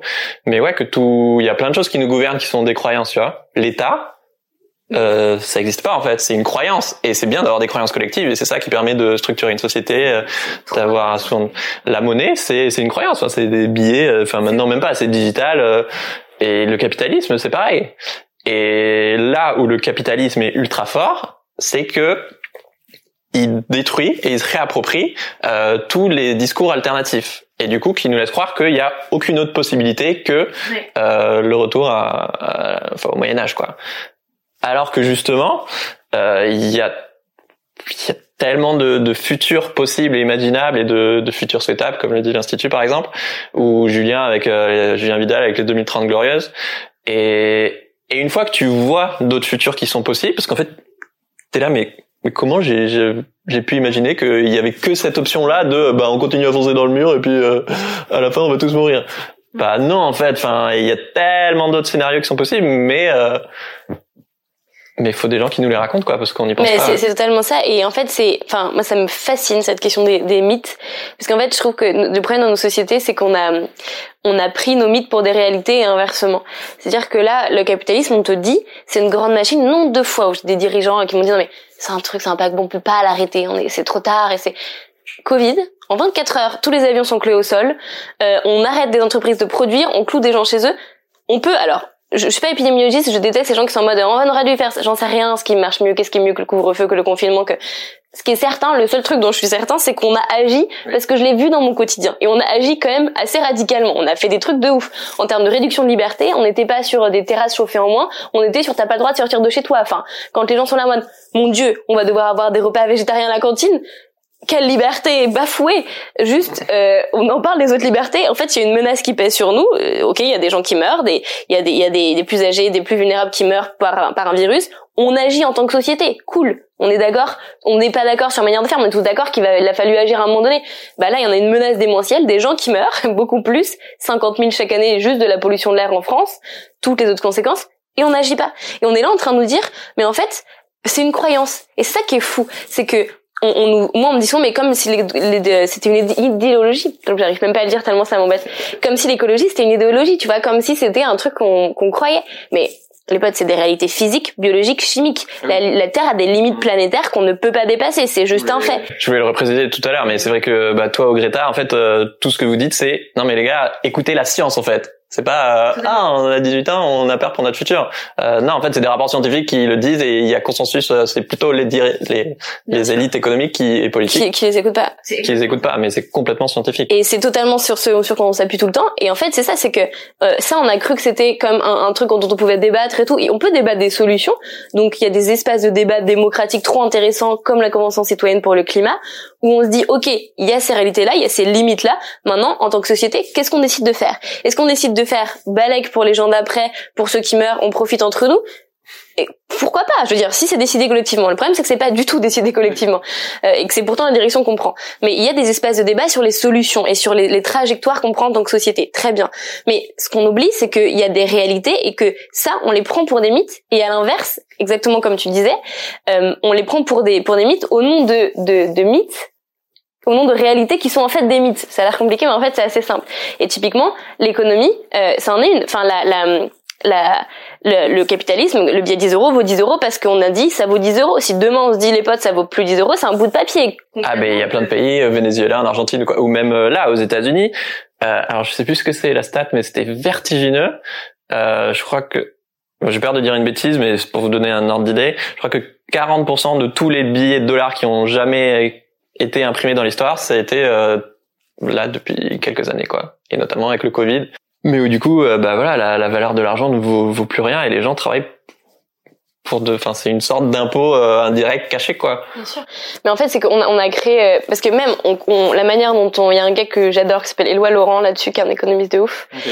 et qui euh, qui raconte ça en fait les indicateurs c'est un truc qu'on apprend souvent en disant mais euh, là juste la croissance on, on, dit que on, on, prend toutes nos décisions politiques toutes nos, nos, sur cette fameuse croissance qui est mesurée comment la croissance en fait il faut bien comprendre que euh, on n'est pas contre les écolos sont pas un truc de dire oui vous êtes anti la croissance mais ça veut rien dire la croissance c'est juste comment est-ce qu'on la mesure moi croître en bonheur, en équité, en euh, justice, en euh, en, bah, en, en de sorte qu'il y ait moins d'inégalité, mais go, venez, on fait plein de croissance, c'est trop cool. Sauf que aujourd'hui, on utilise, en fait, on questionne pas les mots et on oublie qu'elle est mesurée, elle est, elle est mesurée de manière très pragmatique par un indicateur qui s'appelle le PIB, le produit intérieur brut, et que c'est nul. Enfin, je veux dire, il y a plein de trucs qui ne vont Là, dedans, t'as l'armement, donc euh, tu vends plus de missiles à l'étranger. Euh... Il y a une marée noire, c'est, c'est, parfait pour le PIB. On est en croissance, donc c'est super. Parce que du coup, ça crée, euh, ben, il faut un peu de l'énergie, il faut des gens pour aller ramasser les trucs. Enfin, c'est une bonne nouvelle. Bah, t'as plus de gens malades, ça fait marcher les, les laboratoires pharma. totalement. Donc en fait, la manière dont elle est mesurée n'est pas forcément, n'est même pas du tout géniale.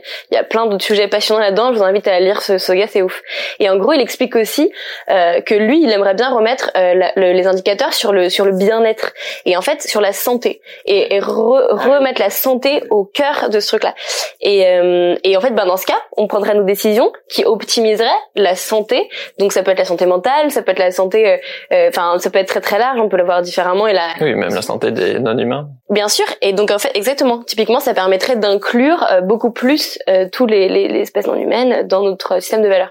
Et donc ça, c'est vraiment intéressant. Et une autre chose intéressante que j'aime bien dans ce dans ce truc-là, des mythes et des croyances. En fait, moi, j'ai fait un peu de philo. Bah, j'étais en bicursus avec la Sorbonne en philo. Et le seul truc utile vraiment de ça, c'est que ça me permet de me rappeler que tu peux toujours un peu questionner euh, les termes.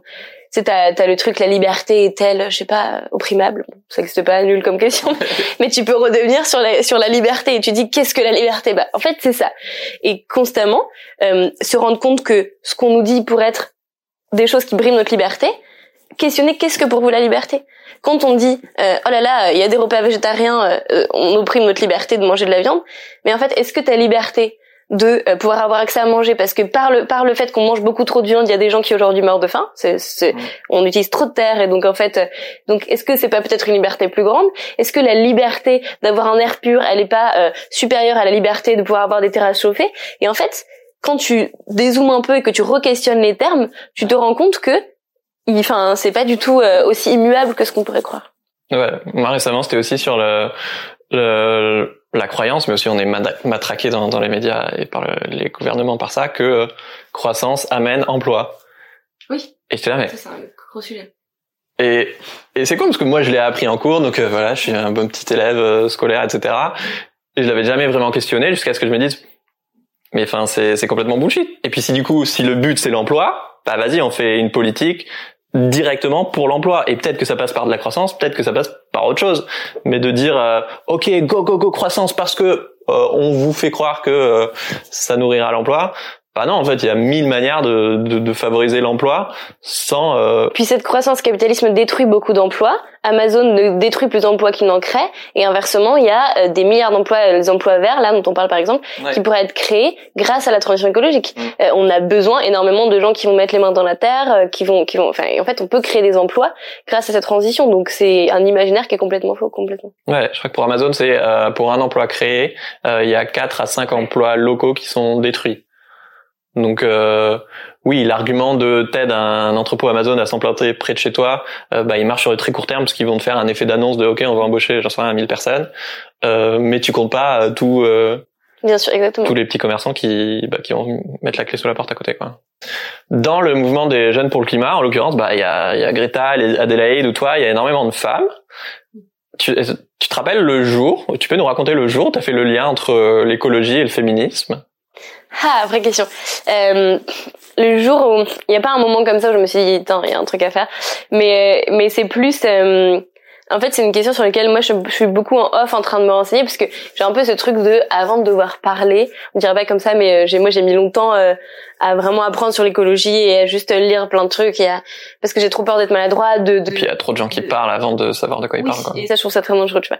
Mais donc du coup, euh, enfin très dangereux. C'est important qu'on ait ces démocratiques de pouvoir donner notre avis, mais c'est juste que quand on le fait de manière dogmatique et surtout quand on a une influence. Oui, le dire au moins avec une posture d'humilité de voilà mon opinion aujourd'hui, mais euh, voilà mon niveau de connaissance aussi, quoi. Donc ça fait un moment, en fait, quand même, mine de rien, même si j'en parle pas beaucoup. Et, et j'ai compris que c'était un sujet pas vraiment euh, abouti dans les consciences quand sur un plateau en Belgique, j'étais avec Adélaïde et euh, c'était après une manif qu'on a fait avec Greta devant la Commission européenne pour la loi climat. Et en fait, en gros, euh, j'avais dit oui, mais les femmes sont les premières victimes du réchauffement climatique. Et ils avaient titré ça en mode euh, enfin c'était genre the grosse nouvelle et tout le monde était un peu en mode euh, je m'étais fait insulter sur les réseaux de malades derrière et tout et je me suis dit attends mais c'était pas révolutionnaire quand même comme idée. Enfin vous êtes un peu courant que même l'agriculture à la base c'est un truc de femmes. Enfin c'est elles qui ont nourri. Vandana Shiva parle 15 000 fois mieux que moi qui parle de ce rapport à la terre qu'on avait qui parle que c'est elles aujourd'hui qui vivent euh, les conséquences en premier. Et et genre j'étais là mais pour moi tout le monde le savait quoi. Donc et non et que c'est les plus pauvres qui subissent le plus les, les conséquences et que bah, les femmes sont plus pauvres que les hommes. Enfin, Tout, enfin le, nombre de liens que tu peux faire dans l'écoféminisme est assez dingue. Euh, le nombre de, de... et puis surtout qu'en fait après quand tu dézoomes, c'est juste que tu te rends compte que c'est euh, notre système de valeurs aujourd'hui euh, basé sur euh, le capital. Enfin t'en parles mieux que moi, mais qui, qui explique ça et qui, qui en fait sera, qui a créé un rapport de domination sur toutes les, les bah surtout enfin sur la nature sur les femmes sur le plus précaire sur et qu'en fait on est quelque part c'est des conséquences d'une même cause. Et que donc s'attaquer à la cause ben t'influe aussi différentes conséquences ah, trop bien. Parce que je, ce matin, juste avant l'interview, euh, il y a y a un bout de euh, une vidéo, un extrait de ma, vidéo avec Lorraine Bastide sur le féminisme qui est sorti sur justement euh, contre le enfin, trois arguments contre trois armes contre le patriarcat. Et il y a un des commentaires qui qui va où justement le gars était là, mais ah mais je préférais quand tu parlais d'écologie, tu racontes n'importe quoi, tu tu t'es perdu, Pierre, aucun rapport, tu dis que des conneries. Et je et j'ai envie justement d'aider à, à, faire beaucoup plus de ponts entre ces, ces différentes causes euh, parce que bah, bah ouais ton rapport au monde il est forcément bah c'est pas c'est pas imperméable entre l'écologie et le féminisme et toutes les autres luttes et et que oui, enfin la source du problème, c'est un système de domination et d'oppression, mais qui peut s'appliquer autant sur euh, les étrangers que sur certaines religions, que sur euh, certains sexes, que sur, j'en sais rien, les gros, les trans, etc. quoi. Exactement. Non, non, c'est important de et de. En fait, c'est important pour moi dans ma d'avoir conscience de ça, de comprendre et d'en parler.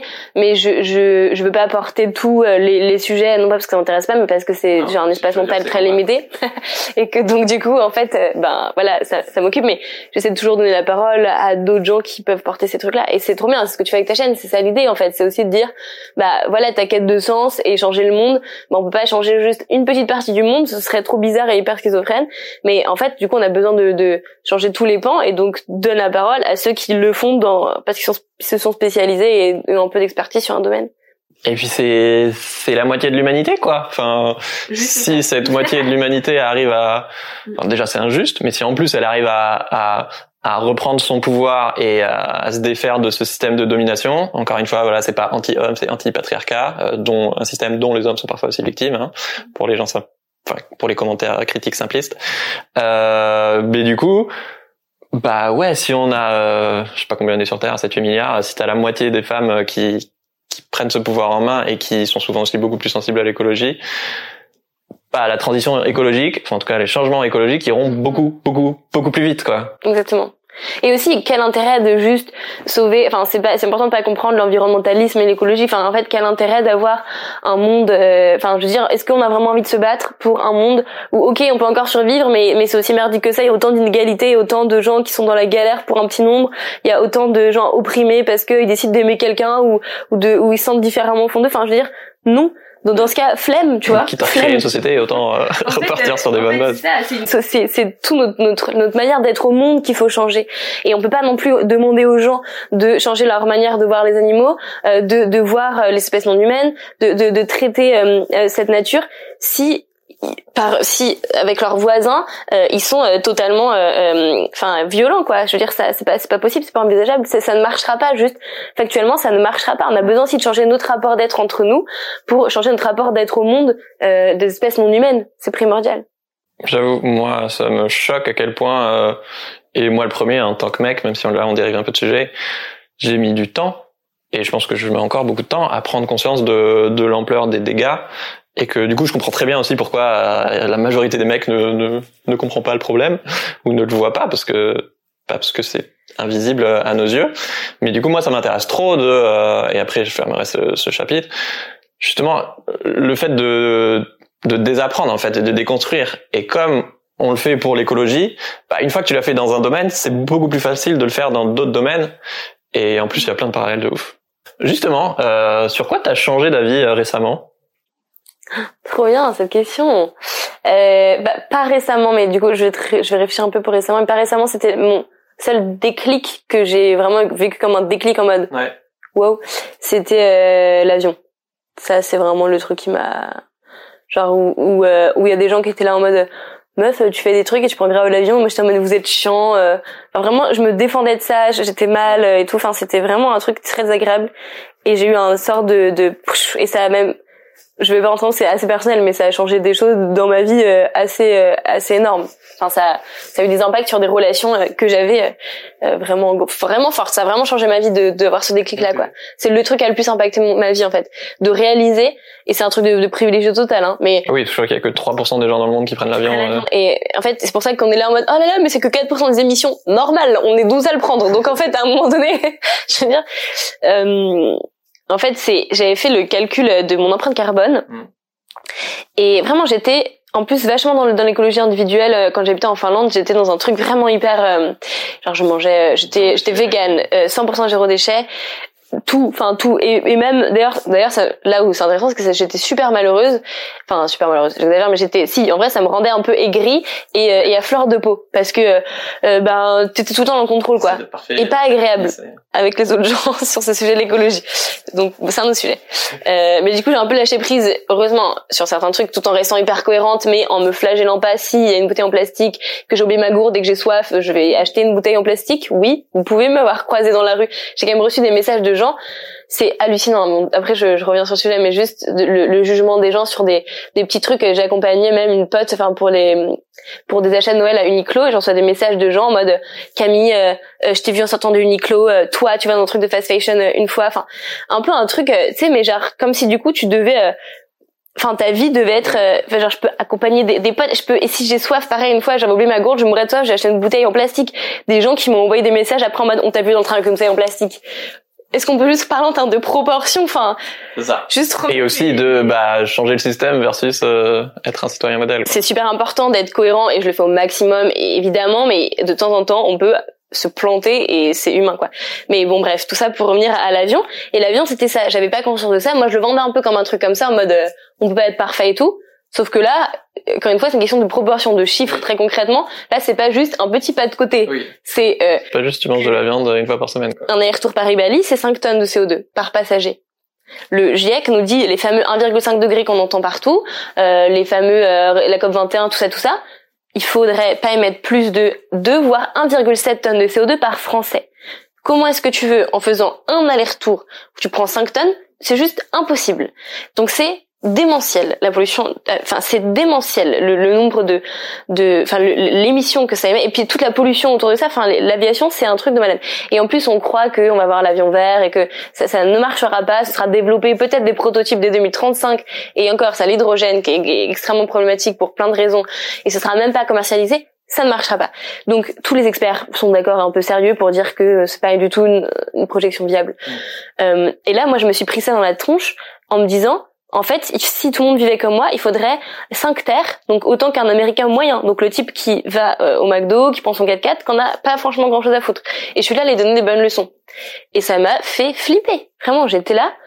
Waouh En fait, c'est juste pas possible. Et, vraiment, à partir de ce jour-là, j'ai plus pu euh, euh, monter dans un. Enfin, en fait, je suis pas remontée dans un avion, quoi. Depuis. Et ça m'a. Et après, encore une fois, euh, je comprends s'il y en a qui ont vraiment leur truc de leur vie. Et, et c'est pas pour dire à tout le monde ne prenez plus jamais l'avion. Si vous prenez l'avion, vous pouvez pas être écolo. Mais c'est juste que c'est on sous-estime le le le pôle d'émission de ce truc-là dans nos vies. Et à quel point ça annule tous tes efforts euh, que tu fais ailleurs en fait. Démentiel. C'est démentiel. Vraiment, l'aviation, c'est le, le pire en plus, c'est que c'est le décollage et l'atterrissage qui mettent le plus. Donc, euh, donc même si c'est pour aller pas très loin, bah, tu, tu, tu prends tellement d'émissions dans la tronche. Et c'est horrible parce que c'est tellement quand tu commences un peu à creuser. Euh, c'est tellement, euh, c'est une volonté politique, c'est-à-dire que ça, ne rapporte pas du tout à, à l'État et que c'est ponctionné d'argent public dans des petits aéroports où il y a très très peu de gens. Euh, sur, il y avait Alternative économique qui avait fait un dossier spécial là-dessus. Il montrait sur le billet d'avion qui est pas cher du tout, bien sûr comparé au train, mais à quel point t'avais un pourcentage énorme qui était des subventions de l'État. Enfin, c'est un délire. Mm. Et, et on voit, ils ont essayé après le Covid de, de pour dire ah là là, quand même Air France, faut lui donner plein d'argent, 7 milliards sans, sans contrepartie environnementale parce que sinon on va perdre des emplois. Ils ont licencié quand même plein de gens juste après. Donc, enfin, On l'a abordé au début, mais j'aimerais savoir justement comment tu jongles entre euh, être badass et euh, hypersensible. Je jongle très mal. non, la vérité. En fait, la, la vérité, c'est que c'est que je, je découvre il y a pas longtemps que je suis hypersensible. Enfin, en fait, c'est vraiment, mais ça fait. C'est peut-être le vrai truc sur lequel j'ai changé d'avis il y a pas longtemps. C'est euh, sur ma connaissance de moi, tu vois. Et en fait, c'est vrai que euh, j'étais avec un, en- j'ai confiné avec des potes du coup le deuxième confinement et en fait il vraiment il, se- moquait gentiment en boutade et tout moi comme euh, vraiment la, la, le cœur artichaut la hypersensible de la bande et tout et moi j'étais là en- enfin ça me vexait en fait j'étais là, mais c'est n'importe quoi c'est pas vrai et tout tu vois Ah. comme un peu un truc j'étais là mais enfin quoi moi mais pas du tout j'ai jamais cette réflexion là et tout. Et en fait ça me blessait un peu et, je- et je me suis dit mais Camille c'est bizarre que ça te touche autant quand il y a pas un truc. Et en fait j'ai réalisé que si de ouf mais évidemment. Et même ma mère me le dit depuis toujours. Et moi ça me vexait comme si euh, j'étais là mais n'importe quoi je suis pas du tout sensible c'est faux euh, comme si c'était un truc euh, mal parce que c'est mal vu la vulnérabilité la, Ouais, oui. la sensibilité c'est euh, Ouais. c'était faible quoi. Alors que à l'inverse c'est c'est trop faux. Et je trouve ça tu vois euh, on, bah, on parle de sensibilité pour tomber amoureux et tout, et c'est vrai que moi, je tombe quand même souvent amoureuse, mais je trouve qu'il faut du courage de malade pour ça. Et on te vend ça comme si t'étais un peu le faible, mais il faut être hyper courageux pour te dire, quand même, je vais me mettre dans une position de vulnérabilité telle Ouais. que je vais t'offrir la possibilité de me détruire. Enfin, je veux dire, Bah c'est ouais, quand ouais. même ouf. Et il faut vachement de courage pour être sensible. Et on l'oublie. Et, et en vrai, je suis très fière maintenant d'être sensible. Et maintenant, je le défends en disant, et sur un plateau, ils étaient là en mode, euh, le gars, alors d'un côté, on a quand même euh, le rationnel, le gars qui a les chiffres, c'était un gars allemand du climato-sceptique qui avait écrit un livre euh, tous alarmiste, euh, horrible. Et le présentateur il dit, et de l'autre côté, Camille, peut-être un peu trop dans l'émotion. J'étais là, mais C'est le GIEC, putain, c'est des études, c'est des méta-études. déjà, déjà, je suis la science est de mon côté, enfin je suis côté de la science plutôt, mais surtout, euh, mon pote, heureusement qu'on a un rapport émotionnel à ça. Mais c'est vous qui êtes bizarre de pas avoir de rapport émotionnel. Mais vous êtes anesthésié à, quoi en fait? Parce que on est en train de te dire que euh, le vivant, donc tout ce que t'aimes dans la vie, euh, que ce soit tomber amoureux, euh, être avec tes potes, lire des livres, faire du piano, la poésie, tous les trucs beaux, de promener, enfin, des tout petits trucs du quotidien mais qui sont beaux, qu'on aime, tout ce qui nous rend heureux, c'est en train de disparaître.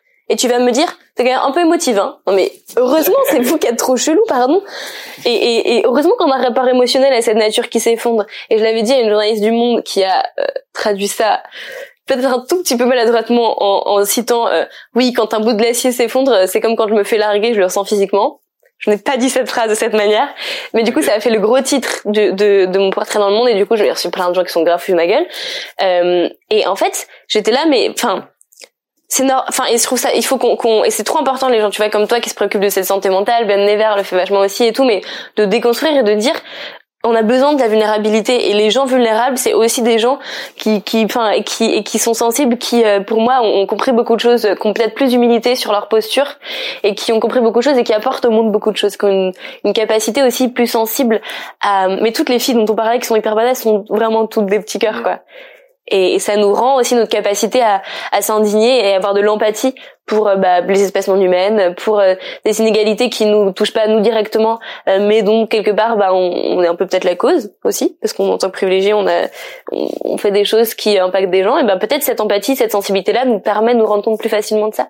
Mais moi, là où je le vis très mal, c'est avec les haters, quoi, où, où, euh, où je progresse, mais où euh, c'est dur. Et pourtant, eux aussi, ils sont justement dans l'émotionnel et pas dans le rationnel, quoi.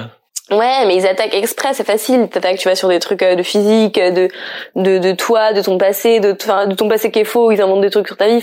Et moi je le vivais hyper mal parce que justement, on n'est pas fait pour être exposé au jugement de millions de personnes constamment. C'est trop bizarre, personne n'est fait pour ça. Et c'est, c'est, au début, j'étais là, waouh, ça m'empêchait plein d'actions. Et là, là où ils ont réussi, je suis triste, c'est qu'il y a plein de, j'aurais été beaucoup plus efficace, j'aurais fait beaucoup plus de choses, euh, si s'il y avait pas cette partie-là dans ma vie. Ça, c'est le truc qui me retarde le plus. C'est que des fois, j'ai des trop pleins émotionnels et du coup, il faut que je fasse, euh, pendant quelques jours, euh, j'écris euh, des trucs qui sortent jamais juste pour, euh. Ouais. Et en même temps, su- sur le court terme, je comprends, mais sur le long terme, je pense que non seulement ça peut te rendre beaucoup plus résiliente Oui. face à, à des oppositions plus fortes, et euh, ça peut aussi t'amener à des remises en question. euh, Enfin, moi, c'était quand je m'étais fait clasher sur Brut que justement, je Mm. j'étais là, ah ouais, mais en fait, euh, tout est politique, et bien sûr que les micro-engagements, ça- enfin, je le savais déjà, mais euh, je mettais pas le curseur au- autant Ouais, ouais, là-dessus, quoi, de changer le système et pas juste euh, ouais. faire des, des, des éco-gestes, quoi. Parce que du coup, le MEDEF, là, j'ai trop envie d'en parler. Donc, tu as fait une conf au MEDEF où, euh, dans un panel, justement, tu as juste dit, euh, il me semble que, voilà, peut-être qu'on pourrait envisager de travailler moins et de mettre plus de sens dans notre travail. Et la modératrice, c'est littéralement foutu de ta gueule et, et ricané, quoi. Oui, et la modératrice plus tout le reste de l'assemblée. Et en fait, on l'entend même pas dans la vidéo, mais dans la- on l'entend même pas dans la vidéo, mais je me suis huée, genre. Ah ouais Genre, euh, les gens étaient, étaient morts de rire. C'était hallucinant. Enfin, il y avait que des mecs euh, costards sur leur téléphone qui écoutaient même pas. Ils sont juste grave foutus de moi, en mode avec des rires gras. Et, et on me hurle, j'étais là. Cool. Et en fait, ma gestion du stress, elle est, elle est particulière parce que ça me, ça me et cette sensibilité je crois que je la je la vis bien. Enfin il y a quelques moments comme ça d'overwhelming où euh, c'est sur les réseaux toujours sur les réseaux en fait ou ou parce que c'est très violent et c'est vraiment différent. Euh, mais sinon ça a une, ça me ce que je fais du sport à haut niveau c'est peut-être ça. J'arrive bien à me canaliser et à avoir du sang-froid et à et ça me met vraiment dans le moment présent. Justement à l'inverse de mon cerveau habituel qui est tout le temps en train de penser à 12 000 trucs et qui est jamais calme les moments où je suis calme c'est les moments comme ça où en fait je suis au max de moi tu vois. En fait t'es Zlatan quoi. Toi quand il y a la pression tu te galvanises et en fait je me suis sentie trop bête hein. en sortant de la table ronde j'étais là en mode je suis vraiment débile, qu'est-ce que, enfin, tu te sens con, tu te sens con parce que même si toi t'es persuadé de tes idées. Oui, mais t'es un animal euh, social et quand il y a 100 personnes qui disent que t'es une merde, de ta gueule, tu, toi, tu te dis merde, j'ai fait une gaffe en fait, je, tu vois, tu te sens, ça te remet un peu en question, en mode mince. Et en sortant de la table ronde, euh, il y avait quand même euh, El Khomri, enfin on le voit pas dans la vidéo, mais il y avait des, une ancienne ministre, il y avait des gens vraiment stylés, euh, enfin et connus, tu vois. Et, et en sortant de la table ronde, il y avait plein de journalistes. Je me suis dit, je vais être la nobody qu'on va laisser descendre de l'estrade. Et tout le monde a sauté dessus un peu. Je disais, ah, trop bizarre. Et euh, il y a un gars du Express qui dit, Camille, pour faire une interview, euh, il me regarde un peu comme ça. C'est trop marrant parce que je rêve de retrouver ce type. C'est un peu comme s'il savait. Genre, tu sais, il faisait un peu le mec en mode, bonjour Camille. Il m'a dit trois trois mots un peu en mode genre, avec un petit sourire en mode euh, en mode comme s'il savait que ça allait avoir de l'impact. C'est trop bizarre. Bah en même temps, il se passe rien dans ce genre de truc du Medef et là t'as une histoire de ouf à raconter. Parce que tout le monde allait sous de ma gueule, tu vois. Je pensais pas que ça allait euh, que ça allait euh, les les enfin que c'était eux qui allaient être ridicules avec ça. Et ce qui est trop cool, c'est ça, c'est de se rendre compte que peut-être que eux dans leur petit monde ils se sont dit en mode invitez-moi une petite euh, pour le quota là, on va faire une petite euh, une petite activité écolo, ça va être top. et en fait, quelque part à l'extérieur, la réaction des gens, euh, et eh ben ça a été de montrer que c'est eux peut-être qui sont minoritaires dans leur dans leur façon de penser, et ceux qui sont archaïques, et ceux qui sont à la ramasse, euh, dans leur idée de dire euh, toujours plus, travailler plus pour gagner plus, pour être plus, mais plus quoi, enfin. Euh, et du coup, je pense que ça a bousculé pas mal de trucs, pas du tout moi, mais juste que ça participe à mettre en lumière une tendance de fond de la société. Bon, c'est hyper anecdotique comme épisode, mais je trouve que c'était symptomatique de ce qui se passe. Ça l'a juste un peu rappelé, quoi. C'est ça qui était cool. C'est qu'après, du coup, euh, j'ai eu plein de contacts avec des gens off aussi. Euh, ça, personne le voit. Tout le monde te juge sur ce que tu fais sur les réseaux et les plateaux. On oublie qu'il y a grave de taf en dehors. J'ai accompagné des chefs d'entreprise.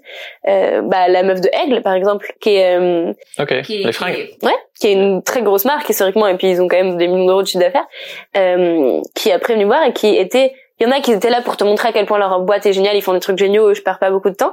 Mais il y en a qui sont en train de te, enfin, qui me disaient, écoute, en vrai, euh, ben j'ai envie d'apprendre, et donc je les ai pu rediriger. Donnez-moi mon avis sur certains trucs, des engagements qu'ils voulaient prendre qui étaient pas forcément les bons, euh, peut-être un peu euh, qui pouvaient tendre à du greenwashing par ignorance, mais en fait qu'il y avait de la vraie volonté, et donc du coup je les ai redirigés vers des trucs qui avaient plus de sens, et vers des structures de gens vraiment badass de l'écosystème climat, mais qui pas, enfin où les liens se font pas forcément toujours. Donc ça peut avoir un impact aussi derrière quoi. Génial, bah oui, parce que tous ceux qui pensaient comme toi, mm. bah forcément ils ont fermé leur gueule pendant le truc, mais ils se sont sentis aussi autant jugés que.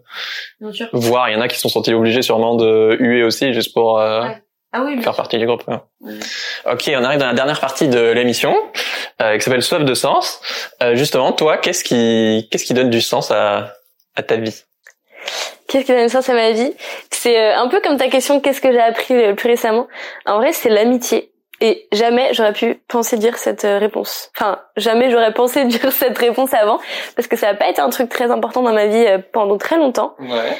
Et en fait, je l'ai vraiment découvert il y a quelques mois, et c'est c'est c'est c'est dingue genre l'amitié c'est le truc le plus beau qui existe enfin en fait ça a la capacité pour moi de euh, d'être la seule chose stable dans ma vie c'est la seule face à tout ce qui est mon quotidien est, est, totalement fou. Tout, tout ce que je fais totalement peut s'arrêter demain, dépend de milliards d'autres choses.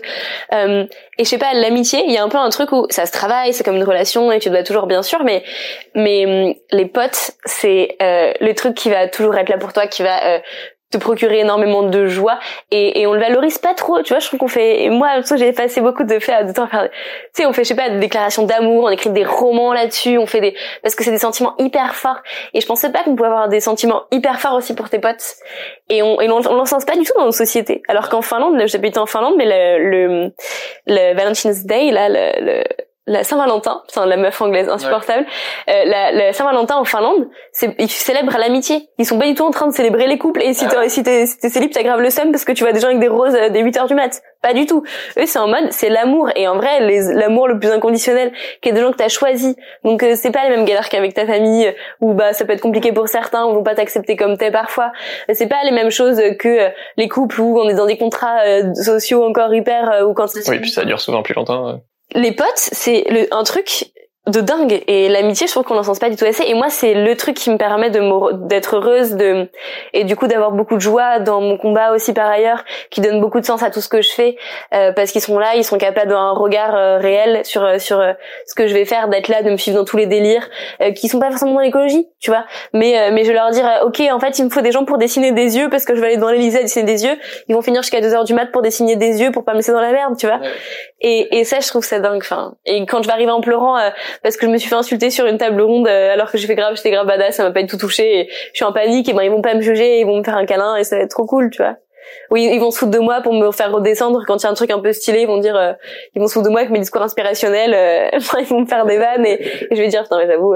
Et ça c'est trop cool, c'est trop cool. Je me rends compte que c'est cliché comme réponse de dire que c'est l'amitié et les haters de ta propre communauté, mais c'est sincère quoi. Enfin, c'est vraiment les trucs qui qui apportent plus de sens. Bah, si on a perdu de vue l'essentiel, euh, faut rappeler ce que c'est l'essentiel, quoi. C'est vrai, t'as raison. si t'as écouté jusqu'ici, bah tu fais vraiment partie de la team euh, Soif de Sens, c'est trop cool. Euh, abonne-toi au podcast et à l'Instagram euh, Graines de Possible de Camille. Et je te conseille aussi du coup euh, un ancien épisode avec Pablo Servigne sur l'écologie et l'éco-anxiété que tu vas adorer, qui est trop cool. voilà, merci beaucoup Camille. Bah merci à toi, c'est trop cool. Merci à vous, ciao et à bientôt. Salut.